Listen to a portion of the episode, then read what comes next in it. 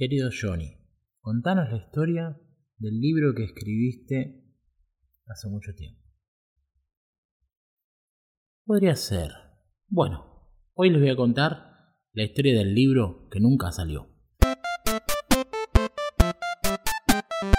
Hey terrícolas, ¿cómo están? Jonathan Ariste de este lado. Última semana en Tokio, Japón, grabando para ustedes este podcast eh, para contarles sobre una pregunta que me hicieron bastante, que es ¿qué pasó con ese libro que yo cuento en una charla TED? Para los que no sepan, yo di una charla TEDx, spoiler a leer, el próximo capítulo quizás cuente esa historia. Eh, y ahí cuento de que en algún momento eh, me, me contactaron para escribir un libro. Y de hecho lo escribí. Pero para todo esto yo tengo que remontarme a cómo empezó todo. Cuando yo empecé, también como lo cuento en esa charla TEDx, eh, empecé con un, en, una pasantía no rentada, un estudio de quien hoy es mi amiga Lola Caballero. Y em, me encarga un proyecto que en ese momento era en Flash, en ese momento era Flash MX, creo que estaba. Y yo había hecho cosas en Flash, pero en el año 99, en el año 2000, en, en Flash 4. Y no había tocado más las computadoras por temas personales. Así que em, eh, estaba medio complicado con este tema de, abordar el proyecto, pero era mi única chance de empezar a ganar plata. Así que para eso compré un libro eh, que me salió 50 pesos y lo compré en un puestito de diario. Era un libro de la editorial User, la cual hace poco anunció de que ya no va a sacar más revistas User, sino creo que se va a quedar solamente con los libros, no sé. La cuestión es de que me compré un libro que llamaba Proyectos Web. Este libro me lo compro porque era interesante ya que enseñaba a hacer un proyecto web en Flash, pero además conectarlo con PHP, MySQL y hacerlo que tenga base de datos. Era una cosa bastante interesante y para mí bastante nueva. Eh, yo no sabía nada de eso, así que me lo compré muy ilusionado y empecé con libro en mano a hacer el proyecto. La verdad es de que en una semana yo saqué el proyecto gracias a ese libro. Ese libro lo escribió un señor llamado Mariano Makedonsky, a quien le mando un saludo, un amigo en la actualidad. Y el libro estaba lleno de reseñas de bandas de música, en ese momento este, música que a mí me gustaba mucho, en ese mismo momento, como por ejemplo Primus y cosas así, bandas de bajistas. Resulta ser de que años después yo me entero de que el que escribió el libro es bajista, entonces por eso ponía toda esa referencia, porque en el libro se creaba un player y él eh, ponía referencias a, esos, a esas bandas que él escuchaba de bajistas, y a mí me gustaba mucho. Así que me sentí muy identificado con este personaje que no conocía, Mariano Makedonsky. Y bueno, yo seguí mi carrera. La cuestión es de que al cabo de dos años más o menos yo estaba muy tranquilo eh, en mi casa, recién estrenando casa, o sea que había podido llegar a, entregar el anticipo para tener una casa con mi familia. Y estaba en casa y me suena el teléfono. Y resulta ser de que era de eh, editorial User, o sea, la misma que de la cual yo había leído el libro al principio para hacer mi primer proyecto. Y me comentan de que eh, ellos estaban buscando a alguien indicado para escribir un nuevo libro de Flash. Así que, para mi sorpresa, como que se cumplió esa frase que yo digo siempre, que es, a veces uno espera cosas del mundo, pero resulta ser de que el mundo te está esperando a vos. Y bueno, era mi momento de ser protagonista. Y esta historia tiene eh, como dos puntos que me parece a mí que está bueno que rescatemos. No es una historia para hablar de, uy, qué bueno, Johnny, escribiste un libro, o qué mal, Johnny, no lo sacaste. Es simplemente para que juntos analicemos esto y aprendamos la lección. En tal caso, disfrutemos de lo que hay que disfrutar y aprendamos de lo que hay que aprender.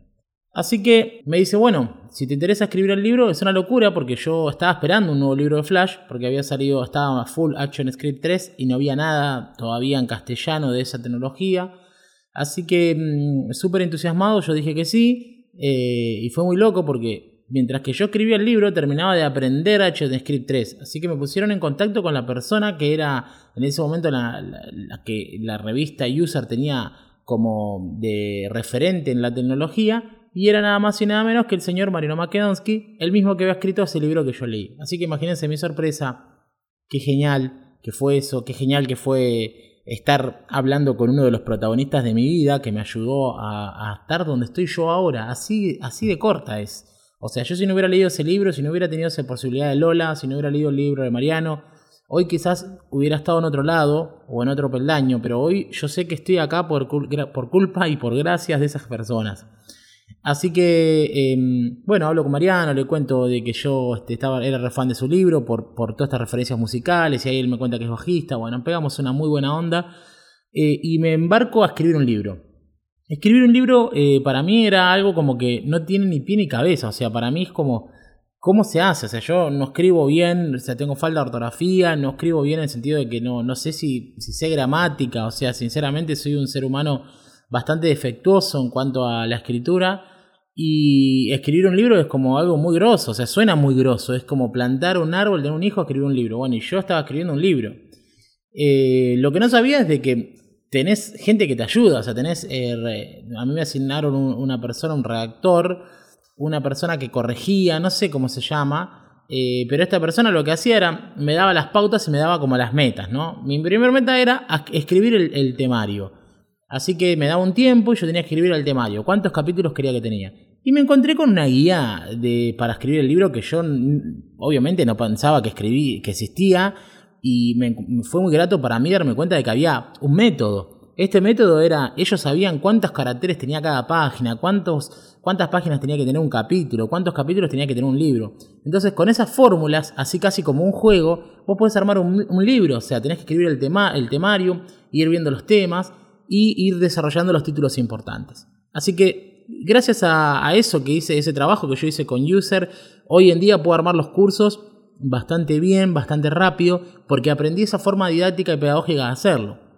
La forma era simple, era eh, escribite los 10 títulos de tus 10 capítulos y después escribite los subtítulos de los temas importantes de cada uno de ellos. Y luego te pones capítulo a capítulo a desarrollarlos eh, título por título. La verdad que fue una fórmula que a mí me funcionó bastante bien. No así, tan, no así tan bien contra mi pereza y contra mi procrastinación.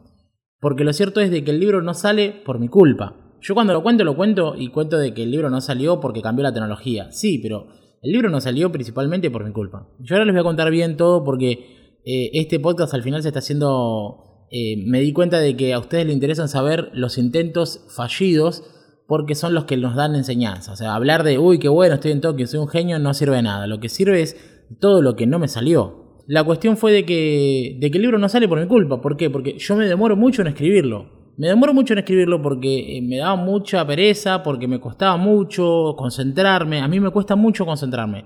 Y me costó mucho concentrarme y fue un Titanic escribir ese libro. Fue muy difícil. Con la suerte tal de que cuando yo estoy abordando el último capítulo y ya tenía varios capítulos en corrección, varios capítulos aceptados y todo bien, Steve Jobs saca el, iPad. Cuando sale el iPad, los clientes que yo tenía en ese momento, eh, que eran para Victoria's Secret, gracias a Jerome Durán, esto ya lo conté también, que era un señor que sacaba fotos a modelos Victoria's Secret, nada, se compran el iPad las modelos y empiezan a decir, che, mi sitio no funciona en iPad. Entonces, vean la cadena de sucesos, ¿no? Entonces, ¿qué pasa? El, el cliente me dice a mí, che, no funciona en iPad, quiere que funcione en iPad, mm, pierdo el laburo y además, user no se encuentra más interesada en sacar el libro porque Flash estaba viejo. O sea, Flash en ese momento estaba muriendo. Mientras que yo estaba intentando sacar ese libro, el genio de Mariano Makedonsky, junto con otro coautor, sacan un libro que se llama Flash Extremo para la misma editorial, que era diferente porque el mío se llamaba Flash Práctico, era un libro de Flash desde cero. Y el de ellos era un libro de Flash Extremo. La cuestión es de que él sacó el libro Flash Extremo, lo empezó a escribir después que yo y lo terminó antes que yo y lo sacó antes de que se muera la tecnología. Y el mío nunca salió. El libro quedó escrito completo. Luego lo retitulé Flash para Aramis, pero este, no se hizo gran cosa con ese libro porque la tecnología murió. Pero la cuestión acá es, la moraleja de esta historia, que es no te duermas nunca pensando de que tenés la vacatada. Y esto me pasó a mí fuerte en esa época, porque yo estaba haciendo Flash, estaba eh, pagando mi casita, estaba muy contento con todos mis logros y todo, y pensé de que nadie me iba a bajar de ahí. Y resulta ser de que cambió la tecnología, de que Steve Jobs sacó el iPad, le dieron un batacazo a Flash y Flash murió. Entonces yo tuve que hacer un cambio radical en mi vida, pasando por depresión, pasando por trabajar en relación de dependencia, que para mí fue terrible, pasando por un montón de cosas, para poder este, estar acá hoy. Y entonces la moraleja de todo esto es, no nos casemos nunca con eh, una tecnología, que esto yo ya lo dije en otro, podcast, pero no solo eso, sino no, no pensemos de que las cosas son para siempre. ¿A qué voy con esto? Voy a que cuando te, da un, te sale una oportunidad tenés que agarrarla y tomarla. Tenés que hacerla, tenés que ser lo que se supone que viniste a hacer en este mundo o lo que la gente piensa de que vos vas a hacer o lo que vos sentís que la gente sabe que vos vas a hacer y vos lo sabés también internamente, sabés de que vas a ser un líder de opinión en blogs, en, tecnología, en esto, en lo otro, y sabés de que estás empezando a montar la ola de ser eso que, tanto soñaste y de repente empezás a a boicotearte, empezás a, a, como pensar de que te falta otra cosa, a pensar de que no sos el más indicado, que hay alguien mejor, y una sarta de cosas que hacen que uno no llegue a donde tenía que llegar. Y es uno mismo el que se pone todas esas trabas. Y de esa manera retrasas cosas. Y puede pasar lo que me pasó a mí. Hubo un cambio de tecnología y el libro me lo, me lo quedé en la biblioteca de mi casa. O sea, no, no, es imposible saber cuándo estos cambios se van a dar. Es imposible saber de si en este momento vos estás haciendo Vue.js o estás haciendo React.js y mañana sale Johnny.js y ya no existe más. Entonces los momentos son ya. Así que el momento para que vos empieces a desarrollarte y crecer en una tecnología es ya. Y, aprender ese Polymer, por ejemplo, que tanto este, yo siempre les, les, rompo con esa tecnología que yo estoy utilizando, o aprender ese Firebase, es ahora. Porque cuando vos quieras ponerte a aprender eso, y después de mucho tiempo dudarlo, ya va a ser tarde. En tecnología es así. El otro día un compañero, un amigo, llamado Pablo Moyano, él me dice, Johnny, eh, sinceramente, vos si querés ser capo en algo, tenés que ponerte a aprender ya las tecnologías que todavía nadie las, conoce. Entonces, por ejemplo, yo estoy trabajando con Polymer fuertemente, con Matty Punks, mi compañero de, escuela de rock durante mucho tiempo. Eh, trabajamos eh, Polymer mucho tiempo, él aprendió un montonazo, yo me quedé atrás porque me dediqué a otras cosas, pero ahora retomé de vuelta Polymer con todo. Y y nosotros nos pusimos a trabajar eso hace bastantes años ya, ya hace dos años. Y cuando esta tecnología explote, de acá al año que viene o el otro, vos sos referente, porque estás trabajando con, eh, con eso desde el principio, desde hace un montón de tiempo, desde antes que la gente lo use. Cuando la tecnología ya es mainstream, cuando la tecnología ya es Vue.js, cuando la tecnología ya es React.js, ya no hay... Es difícil destacarte o ser diferente o sacar un curso, un libro de eso, o sea, porque ya estás viejo, ¿viste? Por ejemplo, a mí ustedes me piden el curso Vue.js. Yo lo voy a sacar. Lo voy a sacar porque me parece que está bueno tener una alternativa a Polymer. Pero la verdad que ya está viejo. Hay 80.000 cursos de Vue.js. El otro día un alumno me dijo, bueno, sí, hay mucho de ese contenido, pero no hay mucho hecho por vos. Sí, pero yo no puedo hacer todo. O sea, no puedo grabar eh, todos los cursos, todos los podcasts. O sea, como que es imposible, es imposible. es imposible que, pueda estar al tanto y a, la altura para enseñarles todas las tecnologías. Pero yo lo que sí trato de hacer es de em, enfocarme fuertemente en cosas y ir avanzando y dándoles eh, en mi lenguaje y en mi forma de enseñar nuevas tecnologías, nuevos cursos y demás. Así que eh, casi saco un libro, sí, escribí un libro, sí, todo eso pasó. ¿Qué fue lo que pasó también? ¿Me dormí en los laureles y la tecnología me pasó por arriba? Sí. ¿Cuáles son mis consejos entonces a ustedes para que no les pase lo mismo que a mí.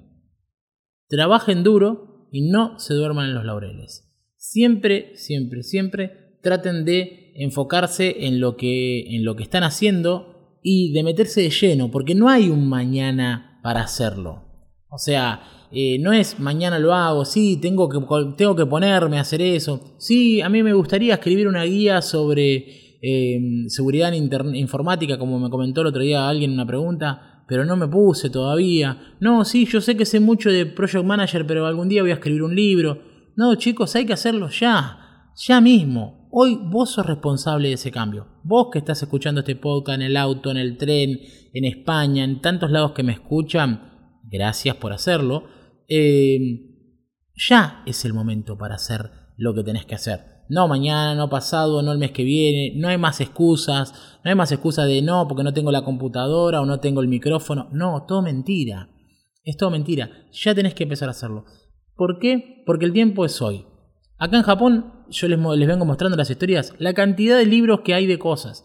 Yo tengo, eh, tengo bocetado un libro de UX que nunca lo escribí, nunca lo terminé de escribir, ni nunca lo empecé seriamente. Ahora quiero hacer un libro de sketch de sketching, o sea, para, hacer bosquejos y, hacer este, pruebas con usuarios de, web hechos en papel, que lo tengo empezado ahí, que lo tengo ya un poco bosquejado, tampoco lo avancé.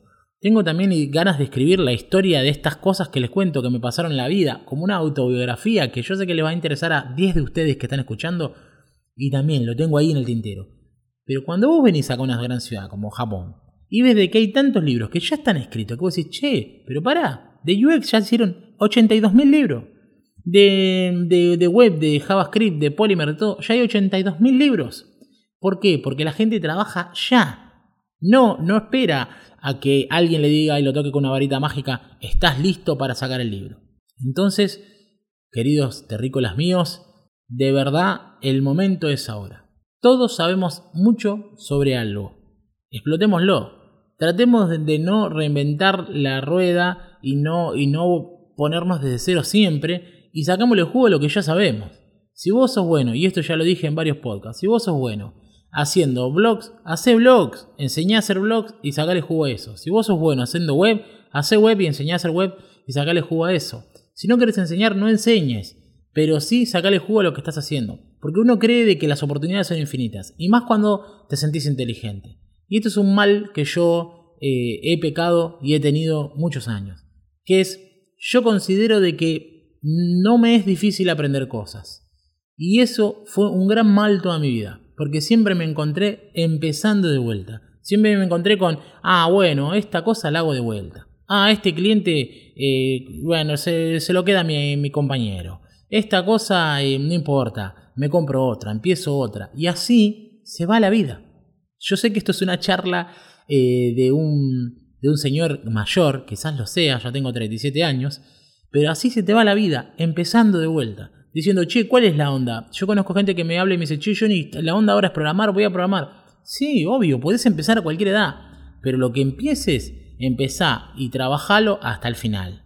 Deja todo, porque si no, no importa que venga una editorial y te golpee la puerta y te diga que vas a sacar un libro. Porque si vos no sos suficiente, no lo vas a sacar, por más de que te lo pongan en la boca.